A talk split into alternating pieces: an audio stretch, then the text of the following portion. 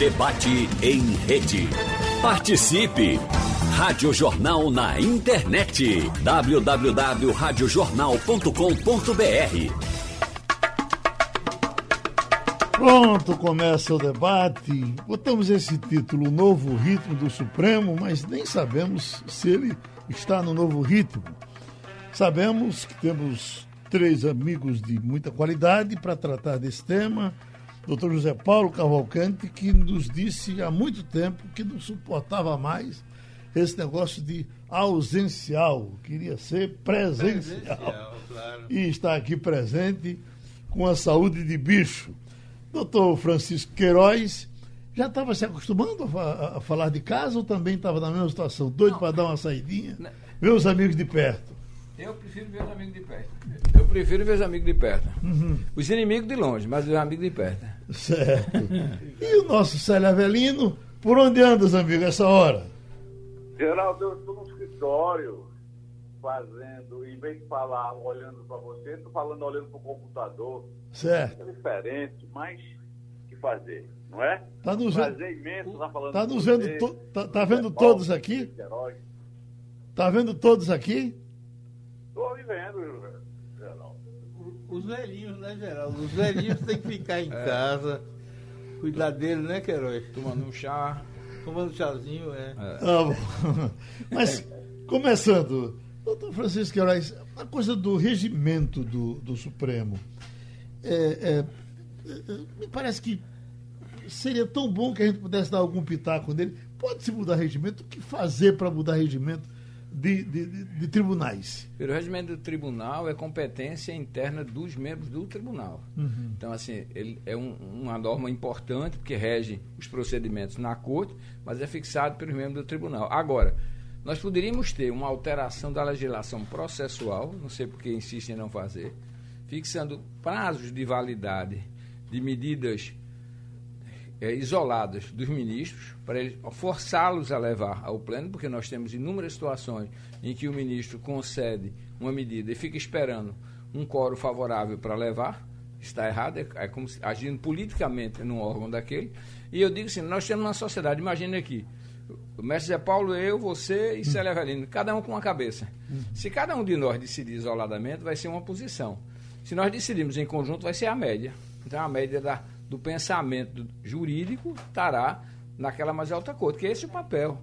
E, sobretudo, um, nós temos um, um país cheio de princípios. Pelo menos teórico. Agora mesmo, nesse proposta de emenda é, referente aos servidores, começa com mais uns oito princípios no artigo 37 da Constituição. Boa governança, impessoalidade e uma série de outros que, somados aos que já tem, torna mais de 20 princípios. Aí você pega 20 princípios, que é uma coisa assim, é quase como ver mal assombrado, é, e você pega os 20 princípios e vai dar para 11 pessoas com formações diferentes interpretarem os 20 princípios e pautar a vida da sociedade por ele. Não uhum. pode. Não pode. Realmente o Supremo está numa situação difícil. Eu ontem participei de uma live com uma senhora da OAB eh, do Rio de Janeiro é, e a, a discussão nossa envolvia exatamente a emenda e eu dizendo que nós estamos tendo uma implosão do crédito do Judiciário pelo Supremo Tribunal Federal. O que eu penso disso? Uhum. Essas mudanças que, que eh, Fux está propondo e que Gilmar Mendes já reagiu, disse que é demagogia, isso pode ser feito sem mexer com, com uh, esse estatuto, com o regimento? Não, não tem que ser com o regimento. É, a questão é o seguinte: cada um deles é, se acha senhor do seu próprio feudo. Né? No Japão se chama o shogunato de cada um. Então, o que, que acontece? Quando você leva para o plenário, você dilui isso. Eu, eu acho que o Fux fez uma coisa meio na marreta e fez rápido, porque se tivesse feito com muita conversa não venceria. É, essa é a questão de levar os processos criminais para o pleno. Então, deixou de ser sorte.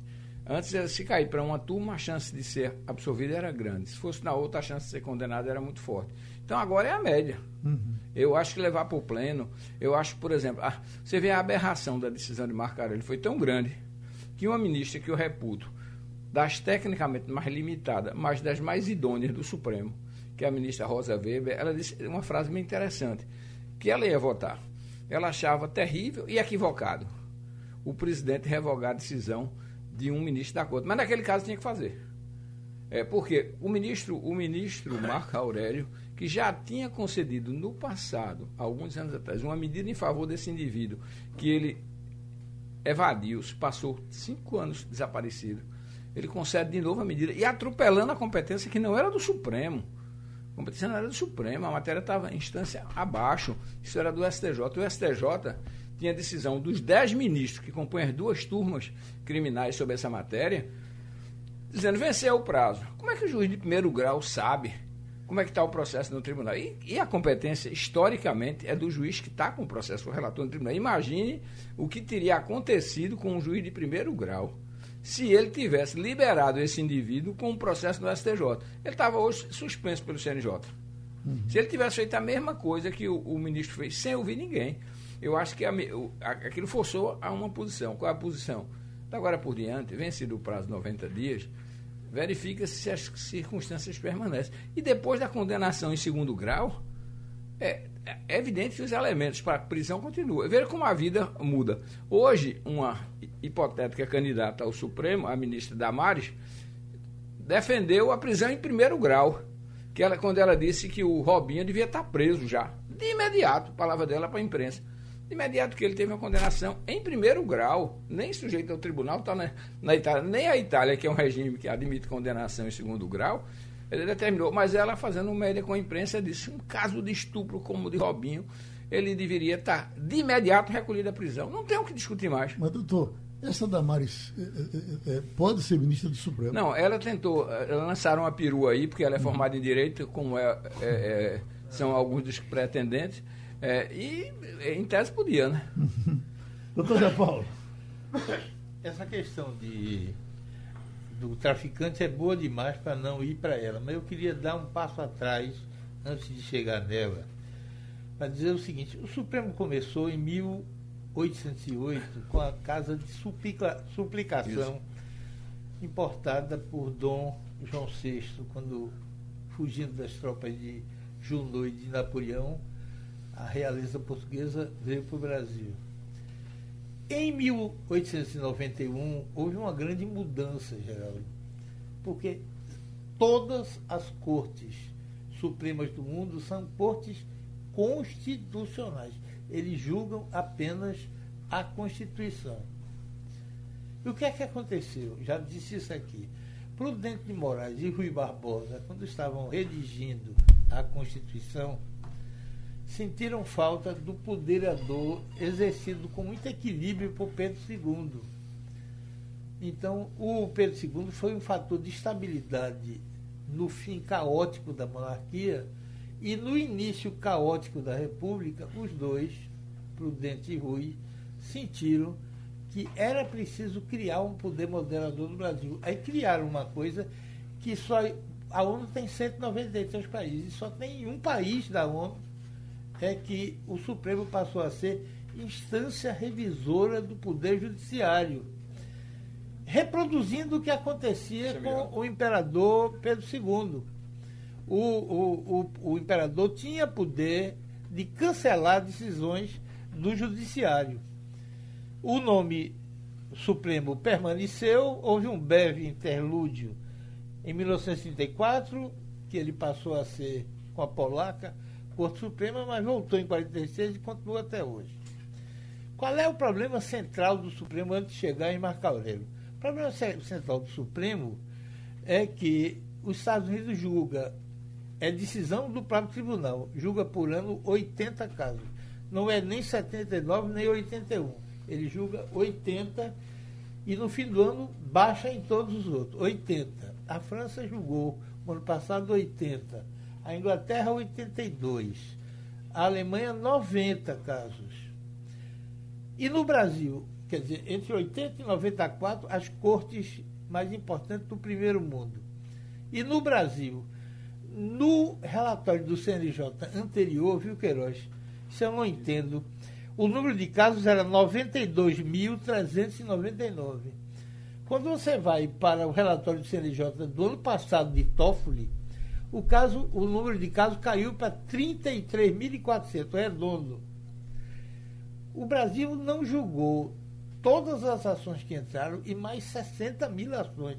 Então eu não sei eu, eu explico. o critério que Toffoli usou para chegar a esse número tão baixo. É baixo em relação a 90, mas altíssimo em relação aos 80 e 90 dos outros. Seja, então a primeira observação é que a, a, a primeira coisa que temos que fazer é converter a Supremo Tribunal Federal num acordo constitucional com todo mundo, em que decida sempre como tribunal e não pela cabeça de 11 ministros. Essa é, para mim, a grande transformação que pode ocorrer. Agora, você mete logo a questão do Marco Aurélio, eu quero dizer algumas coisas sobre isso. A primeira é o seguinte: a decisão de Marco Aurélio, vou passar por cima de dois fatos que são três fatos gravíssimos. Primeiro, o relator pré-evento do caso não era ele, era a ministra Rosa é, Weber. Então, ele que se diz que não vê capa do processo, atropelou a ministra Rosa Weber e reclamou quando foi atropelado depois pelo presidente. Atropelou. Segundo, segundo, o assessor, o advogado, o escritório de advocacia que advogou, fazia parte de um assessor dele. Terceiro, entraram com nove, são nove juízes, porque um, um tá vago, são nove ministros, entraram com nove habeas corpus e cancelaram oito. Se o país, país fosse um país sério, o ministro Marco Aurélio estaria respondendo agora a um processo de impeachment. Não é nada do outro mundo. Os Estados Unidos já teve 17 processos de impeachment de justice. Eles fazem uma diferença, viu, Geraldo? Eles chamam juízes de justice e ministros da Suprema Corte de justice. Já teve 17. Agora, o Marco Aurélio gosta tanto de tecnicalidades, eu queria trazer dois problemas. Primeiro, o SCJ tem jurisprudência consolidada. Consolidada. A última decisão é de maio desse ano os 10 ministros que atuam no criminal. Do, do, de que ah, você só pode, só pode ah, ah, ah re, é, é, fazer vigorar o prazo de 90 dias do artigo 16 quando houver fato novo no processo. Ou seja, os 90 dias valem só para a primeira instância, quando ainda não há condenação, mas passou pela primeira instância, o artigo tem que ser lido da maneira seguinte: é 90 dias, 90 dias, o juiz tem que se pronunciar caso haja fato novo no processo. Ou seja, jurisprudência tranquila do Supremo, sem fato novo, não vale 90 dias. O Marco Aurélio atropelou isso. Outro probleminha técnico, há uma súmula do STJ chamada súmula 69. Bom, antes disso, a, a jurisprudência do STJ tem aplicado, nesses casos, por conta de não ter os 90 dias, os artigos 282 e 312 em vez de 316. Quer dizer, em, nos casos do STJ, sempre eles usam ou 282 ou 312, aí Marco Aurélio vai para o 316 direto, como se fosse o único a reger a matéria. E por último, tem uma súmula chamada 691, 691, que diz que quando você tem recusa de habeas corpus por um ministro isolado, o habeas corpus deve ir necessariamente para a turma. Então, o ministro, o, o, o traficante não foi condenado em duas instâncias, foi condenado em três. Só que no STJ ainda não está transitado julgado porque eles ficam interpondo recursos. Eles interpuseram dois embargos de declaração que foram julgados contra o traficante. O relator era o, Rogério, era o ministro Rogério Schietti. E, e o ministro recusou o habeas corpus. Então, pela súmula 691, o habeas corpus tem que ser necessariamente para a turma antes de chegar no Supremo. Eles atropelaram a súmula e Marco Aurélio, que se diz tão legalista, fechou os olhos a isso. Eu liguei para o ministro Rogério Schietti para saber se, porventura, eles não teriam, Queiroz, efetuado um habeas corpus para a turma. E ele me disse que não. Agora, pegando uma carona na sua conversa, o ministro Luiz Roberto Barroso fez uma proposta na turma que essas decisões monocráticas fossem para o plenário virtual durante 24 horas para serem referendadas pelos outros ministros ou não. Então, a, a, os jornais anunciam que o ministro Fux está debruçado numa solução. Aí eu liguei para o ministro Barroso digo, essa solução que ele, o, o presidente do, do, Supremo Fux anuncia é a sua. Ele disse, não é não, mas é parecida. Nós estamos construindo juntos uma solução para acabar esse negócio de, em matéria penal, decisões liminares serem definidas por um juiz. Então, eu podemos esperar, Geraldo, que, a menos que o Barroso tenha se, se equivocado, mas o que ele me disse é que a proposta dele do plenário virtual não é exatamente a de Fux, mas eles estão, ele e Fux, imagino que a maioria do Supremo, está construir, tentando construir uma solução para impedir que, em matéria penal, decisões monocráticas possam valer, ou seja, tirando esse poder arbitrário, irresponsável e, e, e quase criminoso de ministros que se acham dono do mundo e soltam a distribuir habeas corpus queiroz para afilhados de casamento e funcionários e coisas desse tal. Não é possível. Isso é um escândalo. Isso é um escândalo. E ainda há quem defenda a tecnicalidade do ministro Marco Aurélio. A história vai julgar muito mal os juízes e os advogados que estiverem defendendo essa tese. O senhor está defendendo isso, doutor Célio? Geraldo, lógico que sim. O que é, Carlos? Oi. Acho que já começamos tendo um problema com o doutor Célio, mas, doutor Francisco. Eu, ou ele está com vergonha de responder. eu estou me ouvindo, Geraldo. Não estou ouvindo o Zé Paulinho Cavalcante. Sim. É, agora é você. Sou eu agora? É. Então veja bem. E Zé Paulinho está falando. Eu estou vendo ele aqui na televisão falando. Aê. Veja bem, Geraldo. É, eu vou pedir permissão. Está me ouvindo agora, Geraldo? Muito bem. Eu vou pedir permissão para ler o parágrafo único do artigo 316 do Código de Processo Penal. Todo mundo conhece. É, diz o seguinte, decretada a prisão preventiva, deverá o órgão emissor da decisão revisar a necessidade de sua manutenção a cada 90 dias, mediante decisão fundamentada de ofício sob pena de tornar a prisão ilegal. Isso é de uma compreensão facílima. Não precisa fazer nenhum esforço de interpretação da lei.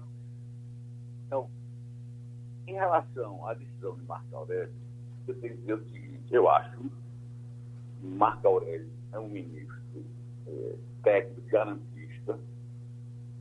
Vejo que ele errou, porque é, essa decisão não se estava discutindo exatamente esse excesso de prazo do artigo 316. Ele errou aplicando a lei de uma maneira inadequada. E Fux, presidente do tribunal, errou mais ainda, porque atropelou a lei, tergiversou. É impossível, no regime democrático, um presidente de um tribunal revogar a decisão do ministro monocraticamente. Isso não é possível. É, depois Célio. Célio, foram, uma... não foi só ele, não, foram todos os outros. Não. Foi todos aí, menos Marco Aurélio, não foi pera só, aí, não. Espera aí, Quem pode, quem pode revogar uma decisão liminar, uma decisão monocrática do ministro, não é o presidente, é o, é o colegiado. O colegiado poderia. O presidente, isoladamente, não. E mais ainda, veja que, como é grave a coisa. Eu estou com a decisão dele aqui na íntegra. O ministro, o presidente do Supremo, cita o artigo 4 da Lei 8437, que diz, aspas, compete ao presidente do tribunal, a qual couber o conhecimento do respectivo recurso, suspender em despacho fundamentado a execução da liminar nas ações movidas contra o poder público ou seus agentes. Não era o caso. Não tinha nenhuma ação movida contra o poder público e seus agentes. Quer dizer, inventou, usou um, um, texto de lei que não é. Eu sempre entendo, Geraldo, e meu grande amigo Zé Paulo Cavalcante, Francisco Queiroz, que eu é, é, é, cultivo, admiro todos os dois. Você pode criticar a lei, achar a lei que está errada, querer é, é, revogá-la, só não pode descumpri-la. E chegou ao absurdo de se bater, de se falar assunto diferente. Que o paciente, o André do Rap, é perigoso, é traficante, é condenado. Não estava se discutindo isso. Mas estava, Célio. Esse é, é Nesse problema. caso, era somente. Mas estava, Célio, esse é o problema. Esse pode processo penal. Já Paulinho falou, foi? Sim, falou, disse que estava. Foi não. Não, é, é, é, porque isso é falso. Quer dizer, o traficante. A decisão de Marco Aurélio você não elogiou. A decisão de Marco Aurélio, Geraldo, tem, não chega a ter quatro páginas. O texto é ridículo. Ridículo. Eu, eu, eu acho. A decisão de Marco Aurélio você não leu. Você não leu. Eu estou com ele aqui na minha mão. A, a de Marco Aurélio? Sim. É ridículo. Marco Aurélio. A Marco Aurélio, a Marco Aurélio tá Geraldo, impõe quatro exigências. Quatro exigências para soltar, para soltar o traficante. Um. Quatro, Laura. Quatro, quatro só tem, é o que eu disse. Mas não chega é. nem a quatro inteira. Não, não, não. Queiroz, três, ele, três e duas, duas ele, ele, ele, Queiroz, o, o ministro estabelece quatro exigências para soltar André do Rap. Primeira, ele ter, ele ir para sua uh, pelo domicílio fixo, fixo. Não foi. Dois, ele se se mudar, informar à justiça o novo endereço. Não informou. Paulinho, terceiro, terceiro deixa eu acabar. Terceiro, terceiro, submeter-se às decisões da autoridade policial. E quarto, proceder como cidadão plenamente reintegrado na sociedade. Com esses quatro fundamentos, ele solta o maior traficante do PCC, é ridículo. É ridículo. Defender de Marco Aurélio é algo. A gente até entende para o advogado que tem cliente, que pode se beneficiar, mas para um jurista, Célio é mais do que advogado, é um jurista. Um jurista defender uma decisão dessa, pelo amor de Deus, Célio, é ridícula a decisão de Marco Aurélio. É, Perdão. Se permite uma parte de Zé, Zé Paulinho. Zé Paulinho. Doutor Francisco quer dar uma lapada também. Espera um pouquinho, doutor Célio. É, existe um contexto muito mais amplo. Primeiro, primeira coisa que um, alguém, eu me lembro do meu tempo como juiz, que você vai pegar um processo e verificar se você é o competente. Ele não era o competente. A competência era do órgão colegiado do STJ, ele sabia. Segunda coisa que eu não entendo, porque o sistema do STF é similar ao dos TRFs, é, se um habeas corpus foi distribuído para A, tinham todos que ir para A. Por que, é que os outros foram é, distribuídos? ali tem coisa que mereceria uma apuração. Porque só existe um meio, é, só existe um meio de os processos serem distribuídos livremente, é bloquear a prevenção. E aí é manual. Alguém bloqueou a prevenção, os processos saíram distribuídos aleatoriamente. E o advogado vai e desiste tudo demais. É uma coisa assim estranhíssima. No passado se fazia isso. Sério, é antigo, sabe? É, o indivíduo distribuía um HC, dois, três, até chegar em quem queria. Hoje o sistema não permite isso. Só permite se eu, eu como corregedor da Justiça Federal, apurei um caso onde um funcionário acolunhado contra as pessoas, ele era o responsável pela informação, ele bloqueava o processo. Então ele bloqueava assim, 10 varas. Ele bloqueava a segunda, a terceira, a quarta até a décima. Aí o processo era distribuído para a primeira ou para a primeira, para a primeira ou para a primeira, primeira. Então, assim, é, se o processo foi bloqueado, aí entende-se essa multiplicidade. É explicado. Segundo, o ministro Marco Aurélio não pode dizer que não sabia de quem se tratava, por uma razão, fora a razão técnica, uma simples. Ele normalmente, os despachos dele são num gravador. Um gravador, é, ele dita para a assessoria, ou a assessoria traz o rascunho. Eu conheço como é que funciona o gabinete dele. Então, ele sabia o que o que estava fazendo. Dizer que esse, esse arrudeio. Agora vamos examinar o mérito. É, primeiro, da decisão de Fux. Eu já tive a oportunidade aqui, não por razões criminais ou pondo dúvida, de caçar uma decisão de um colega. Porque a, a, a medida de suspensão, que tanto é civil como criminal, o, o, o competente para caçar a decisão, dar um efeito suspensivo a uma decisão, é o, é o presidente do tribunal competente para apreciar o recurso. Se a matéria está em sede de recurso, estaria dentro do STF, e o presidente era competente. Ele não era incompetente, não. Eu, eu sei que melindra muita gente é, esse fato. Eu te, não tenho dúvida que era competente. É, o, agora, acho apenas, aí eu dou uma extensão maior, que essa restrição em relação às é, questões criminais devia ocorrer em qualquer, em qualquer questão. O próprio Fux tem caso de suspensão de, de, de, da aplicação da emenda que criou os nove TRFs, numa liminar que ele deu sozinho, é, que ele manteve eliminado o presidente no recesso é, há seis anos atrás e não saiu do canto. Então, assim, essa, essa, essa insulação, essa funcionar como ilha no civil e no criminal está errado. E realmente essa competência criminal não devia estar no Supremo. O tribunal especializado em matéria criminal é o STJ. Alguém diz, mas o STJ tem defeitos. Tem defeitos do STJ, o STF, o Tribunal do Acre, todos têm apure esses defeitos, mas não se diga. Já o, o, Tribunal, o Supremo é um tribunal de virgens, donzelas, incapazes de cometerem qualquer equívoco, e aí tudo tem que ir para ele. Não. É, essa excessiva discussão de ir ao Supremo é um mecanismo de alongamento excessivo e abusivo de processo, só isso. Doutor Célia Avelino, quer fechar o caso uh, Fux Marco Aurélio, partir para outra coisa? Diga aí. Veja, Geraldo, como uma pessoa é, é, é, desvia o foco da discussão quando quer é, fazer prevalecer o seu pensamento. Na decisão de Marco Aurélio, que eu não elogiei, eu acho que Marco Aurélio errou, aplicando a lei de uma forma equivocada, mas o Fux errou mais ainda, porque ele trouxe a discussão assunto fora do contexto. O que se discutia nessa decisão de Marco Aurélio era o não cumprimento do artigo 316 do Código de Processo Penal. A discussão devia ser somente essa. E o Fux vai falar, e o meu grande amigo é, José Paulo Cavalcante fala, Francisco Queiroz também, que o André é perigoso, é traficante. Não estava discutindo isso. É somente a discussão, é excesso de prazo, se o, o artigo 316, parágrafo único, é aplicado em segunda instância, depois de uma condenação ou não. A discussão é somente essa. A periculosidade dele não estava em discussão e não foi levada em conta por Marco Aurélio. Nem citou isso. Então não caberia para combater uma decisão trazer argumentos novos que não se aplicam. É a mesma coisa, Geraldo. Você entra com um recurso de uma decisão de um juiz, a decisão errada do juiz, mas você entrou fora do prazo, perdeu o prazo de, de apelar, perdeu o prazo do recurso.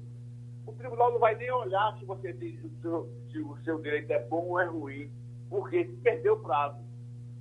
A mesma coisa, vai com o direito bom, mas está prescrito. Está prescrito, não se vê se o direito é bom ou é ruim. Então, aqui só se discute excesso de prazo.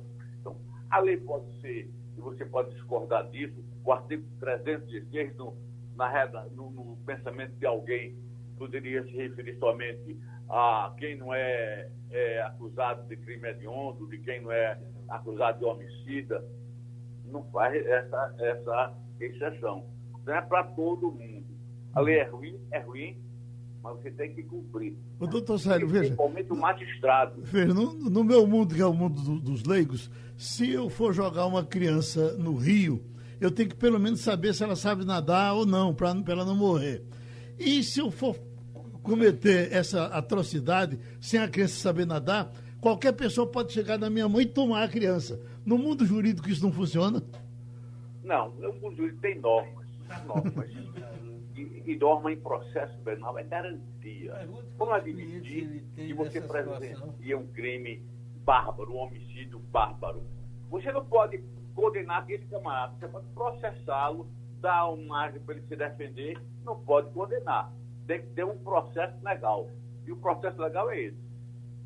Deixa, o, doutor, Francisco está lhe pedindo a palavra. É, é uma questão muito simples, porque, porque é um advogado muito habilidoso, ele está separando o dedo da mão. Não é bem assim. Porque o juiz, quando vai apreciar é, uma matéria dessa, ele vai apreciar, primeiro, as circunstâncias que levaram àquela decretação de prisão persistem, e nesse exame da persistência da, da, do, dos elementos, ele vai verificar a periculosidade, a condição do agente. Então, a, o erro primeiro de, de, Marco Aurélio foi dar aquela medida de sopetão. Ele deu de sopetão, porque se ele te, o que é que ele deveria ter feito? A matéria estava sujeita ao, ao STJ. Primeira coisa, até por uma questão, digamos, natural processual, era eu recebo um HC, a não ser num caso de extremo risco, que não era o caso, ele deveria ter oficiado o ministro relator, o ministro Rogério no extra, pedindo informações. Ele, ele, ele tomou os dados apresentados pelo advogado como se fosse uma verdade sabida. Aí o fato é esse, o fato não era aquele. O fato não era aquele, como o Zé Paulo disse. É uma série de elementos que seriam necessários até para a revogação não estavam presentes. E ele foi com uma criança iludida pela habilidade do advogado? Não foi. Eu não, eu não atribuo nenhum qualificador ao ministro, mas, eh, como diz, errou feio. Igual a zaga do esporte atualmente, errou feio. Então não pode, não pode. Então, um, um ministro, num caso daquele, ele teria, primeiro, recebo, concedo 48 horas para o ministro se manifestar. Não fez. Qual era a pressa? Só quem tinha pressa era quem tinha o avião esperando no aeroporto lá no Paraná para ir embora. Foi um erro grosseiro, que se, for, se não fosse um, um ministro do STF, não tenho dúvida de dizer, ele estaria afastado respondendo processo no CNJ. Doutor Zé Paulo, tem aqui uma declaração do, do governador Dória de São Paulo, falando que São Paulo vai ter que gastar, de princípio, 2 milhões de reais procurando André do Rep. E que ele está com vontade de pegar e mandar para o doutor Marco Aurélio pagar essa despesa. Evidentemente que isso é um exagero, uma força de expressão, mas alguma penalidade para o Marco Aurélio poderia acontecer por conta disso? Geraldo, eu não tenho nenhuma dúvida que se o país fosse sério, ele estaria respondendo a um processo de impeachment. Não sei, não sei se seria condenado, porque há uma cumplicidade explícita entre os núcleos de poder. A, a decisão do Congresso de, de, de aprovar esse artigo 316 que foi redigido por Fux. É engraçado isso. Foi redigido. Não, desculpe, foi redigido por Alexandre de Moraes. O, o, os, os congressistas foram procurar o Alexandre e Alexandre, que foi ex-secretário de Segurança de São Paulo, ele, Alexandre redigiu. É engraçado que ele redigiu, mas na hora de votar no plenário votou contra. Agora, a, decisão, a sucessão de equívocos de Marco Aurélio é tão pantagruélica que é, é infantil dizer que foi uma decisão técnica. É eu estou querendo escolher uma palavra que ofenda menos, mas é infantil. Ele, ele atropelou, bastava ele olhar no processo, atropelou a ministra Roda Weber, que era preventa no caso. Ignorou que o, o escritório que apresentava o habeas era de um assessor dele. Ignorou que foram postos nove habeas e oito foram retirados, renunciados, para cair em Marco Aurélio. Ignorou a jurisprudência do STJ, que aplica com frequência os artigos 282 e 312 em vez de 316. Ignorou a jurisprudência consolidada do STJ de que, uma vez condenado o, o réu, aquele, o parágrafo onde se aplica quando houver fato novo no processo. E, por fim, ignorou a súmula 291, 691, que diz que, havendo decisão monocrática que recusou o habeas corpus, o, o próximo habeas corpus necessariamente tem que ser para a turma. Ignorou isso tudinho. Aí vem um amigo queridíssimo como o Célio, que tem alguns clientes, até a gente entende que e, nessa situação, e vem dizer que a decisão de Marco Aurélio foi técnica, foi tudo menos técnica. Se o país fosse um país decente, ele estava respondendo hoje a um processo de impeachment. Esse é, que é o problema. Fecha aí, doutor. Fecha aí, doutor Célio. Veja bem, essa súmula 691 do é, STJ diz que quanto à decisão monocrática de ministro do Tribunal Superior não cabe habeas corpus para o Supremo, a não ser em casos manifestamente ilegais. Então, e essa súmula tem sido, assim, é, é, entendida de maneira flexibilizada pelo Supremo. Eu mesmo já tenho entrado com a corpus do Supremo contra a decisão monocrática de ministro do STJ e tem sido apreciado. Quer dizer, é preciso isso. O que o está atrasando, na minha concepção, meu querido amigo Zé Paulo Cavalcante, meu querido amigo Francisco Queiroz, é a TV Justiça. Eu não entendo como é que o ministro, comprometido com celeridade processual, passa uma hora, duas horas no voto. Passa-se uma tarde todinha para se julgar um processo. Todos fazendo força para a televisão. O doutor Célio levantou uh, lá o assunto e aqui o, o doutor Francisco diz concordo com relação ao, ao tamanho do, do, do, dos votos, ao tempo enorme que alguns, Marco Aurélio uh, Celso de Mello, Celso de Mello uh, passava realmente a conta três, quatro horas. Aliás, já tivemos também votos enormes de, de todos eles. Mas aí eu pergunto, na verdade, nós nos acostumamos a gostar da TV Justiça, mesmo uh, nós que não somos juristas. Acho que para os senhores ela é fundamental às vezes. Mas o que, é que o senhor faria para resolver aqui? Limitava o, o, o, o tempo? O doutor Célio, eu já ouvi ele falando aqui na rádio. Ele acha que não, não podia ser mais de 15 minutos para qualquer um. É, eu não digo nem, não é o tempo, é inclusive o que está escrito no processo. Primeiro, aquela TV Justiça, aquele poderia ser gravado para depois ser exibido. Mas, ao vivo, o ministro fica se, se entendendo um, um, um, ator. um ator do Jornal do Comércio ou da Globo, arranja o melhor paletó e faz aquele trejeito, cabelo engomado lá, sabe, sei lá, com brilhantina ou o quê. Isso está errado. É, você vê nas cortes fora do país, as cortes grandes, não é assim. O julgamento, em várias delas, eu vi na França, é, você discute e eles vão passar a linha e, e julgam. É fechado. É assim, porque o, o, papel do juiz é julgar, não é ser vedete. Nem é ser vedete em processos, em, em, nos seus votos, nem é ser vedete numa coisa que é mais séria do que isso o Gilmar gosta muito, está fazendo é, é, de comentarista político ou jurídico antes de julgar. Que, que a própria lei orgânica da magistratura é ir. O, ju, o juiz, ele é para trabalhar no processo, dar sua opinião no processo. Ele não é para ser locutor, ele não é para ser speaker de coisa nenhuma, e nem é para ser comentarista de fatos futuros.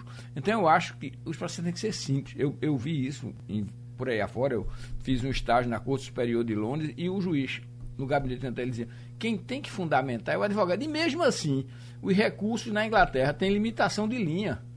Você debate na sessão, debate lá tal, mas o seu recurso tem, tem um, um, paginado, é, hoje eletrônico, antes era de papel, onde você tem tantas linhas para você escrever seu recurso. A sua tese é aquela. Aí você vai lá discutir. Isso que está se fazendo é uma aberração.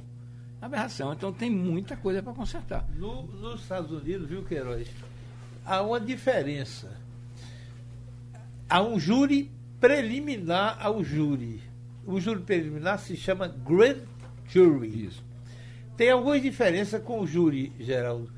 Primeiro, os jurados não ficam presos em hotéis. Os jurados vão para casa, leem jornal, etc., conversam com as pessoas, pode filmar, pode fotografar, pode fazer tudo. Então, esse grand jury decide se algum caso vai para o júri. Júri. Agora, quando você chega no júri, não pode ter nem máquina de fotografia. Tanto o Queiroz que os grandes jornais, você sabe, tem desenhistas Isso. contratados para desenhar a cena para apresentar. Ele não pode nem filmar, nem fotografar no júri. Pode no grand jury e não pode no júri. Quer dizer, tem que a diferença está. E, e quanto ao tamanho, tem uma coisa que me fascina nos Estados Unidos. Começa o ano, quem tiver demanda para a Suprema Corte, apresente. Tem que ter cinco linhas, Geraldo. Cinco. É isso. Meu caso é, eu quero andar, passear na praia de Boa Viagem, a prefeitura não você tem que dizer em cinco linhas. Aí são milhares e milhares e milhares de processos. Os ministros distribuem pedaço e escolhem os 80 casos que vão julgar. Agora, depois que escolhe os 80 é casos. Regra número 10. Rule é, number 10. Aí, depois que escolhe, aí o senhor foi escolhido. Aí você faça o memorial que quiser, faz, faz as sessões de coletiva, com audiência pública, etc. E o julgamento é os, os nove juízes juntos. Ponto final. Tem decisão monocrática. São monocrática é uma excrescência. Só os advogados penalistas defendem, porque só beneficia os réus dele. Mas isso não existe no tribunal, não. O, o Célio, Ou não deveria existir. A, a quem interessa, doutor Célio, que um processo tenha mil páginas, seja maior do que o livro do doutor Zé Paulo, que ele passou dez anos escrevendo? É, uma vez, Geraldo, eu, eu, eu fui uma defesa, uma resposta à acusação, a denúncia tinha 150 laudas. E eu dizia na minha defesa que aquilo estava prejudicando, que, que não sei 150 laudas já era um livro, não era nem uma denúncia. Quer dizer, eu queria que ter o prazo em dobro para fazer aquela defesa. Eu estava com a defesa prejudicada em função disso. É, veja, nesse caso do julgamento, vamos voltar ao julgamento de Fux, do André do Resto. Eu vi o primeiro dia, de 6 a 0, não aguentei ver mais. Foi a tarde toda, seis votos. E um concordando com o outro, e cada um que falava queria falar mais que o outro. Enquanto o advogado só tem 15 minutos para fazer a sua defesa. Então, acho que a TV Justiça devia sair do tribunal, dar notícia, não transmitir nenhuma, nenhum julgamento, porque prejudica. Daí porque esse número de processos. E uma vez um advogado disse, me parece que foi Cacai, perguntar a ele se esse processo ia demorar, como é a previsão, e disse, quem sabe é a mídia. Se a mídia der é, eleger esse processo, ele é julgado logo. Se não, vai demorar como os outros demoram. Quer dizer, é inimaginável um processo demorar dois, três, dez anos. Aí a turma quer a prisão quando a sentença é confirmada em segunda instância. Por quê? Com medo de prescrever. Então julgue logo. Se a segunda instância julgar com a celeridade que todos nós queremos, não tem perigo de prescrever de uma sentença penal condenatória, zero prazo de contagem da denúncia, da prescrição. Então, havia de um perigo. Agora, um, um ministro, um desembargador que passa para dar um voto, uma hora para dar um voto, duas horas votando, não tem compromisso com celeridade processual. Daí porque os processos é, é, se eternizam e quando prescreve, ah, foi culpa de multiplicidade de recursos. Uhum. Não é o prazo que o advogado tem para fazer um recurso, é 15 dias. Não é o prazo, 15 dias. E passa 15 anos no processo. Não é possível uma coisa dessa. Então, então a gente tem que uhum. repensar uhum. a tramitação do processo. Pronto. A inclusão do processo judicial eletrônico já foi algum avanço. É, pode ser célere, mas ainda a gente vê que não há vontade.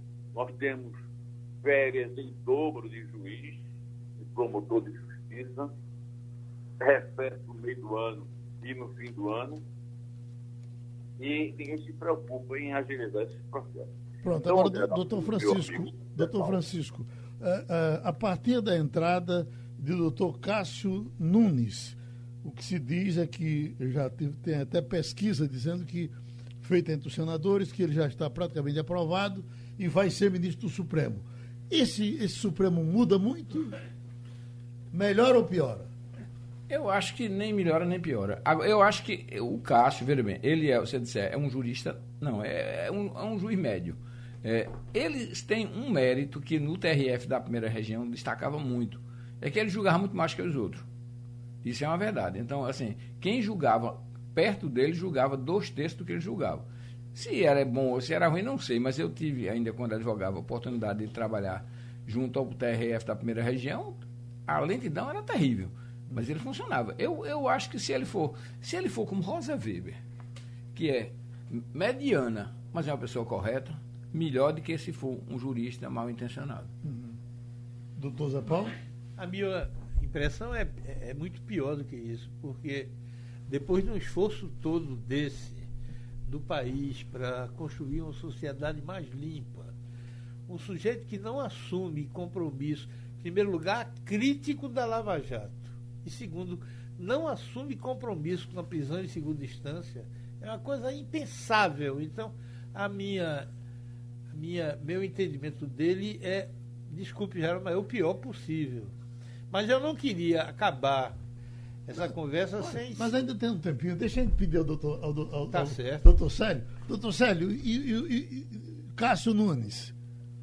Eu tenho é, a melhor impressão dele, as informações que eu tenho a, a respeito de Cássio Nunes, é que é um, um bom desembargador, é, é garantista, é, é, ele é subordinado à letra da lei.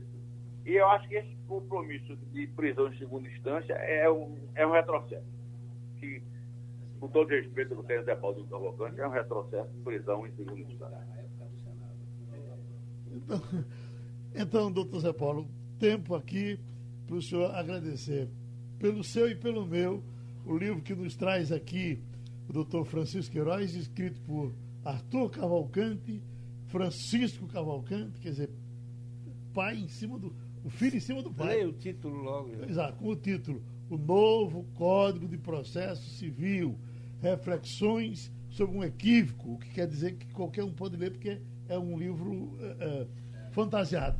É, é um livro duro para o Congresso e para os técnicos. Ele começa dizendo que a Constituição de 88 foi redigida por Cândido de Voltaire, o, o homem que achava tudo estava tudo bem, faz um volume expressivo de críticas, mas tem uma coisa boa.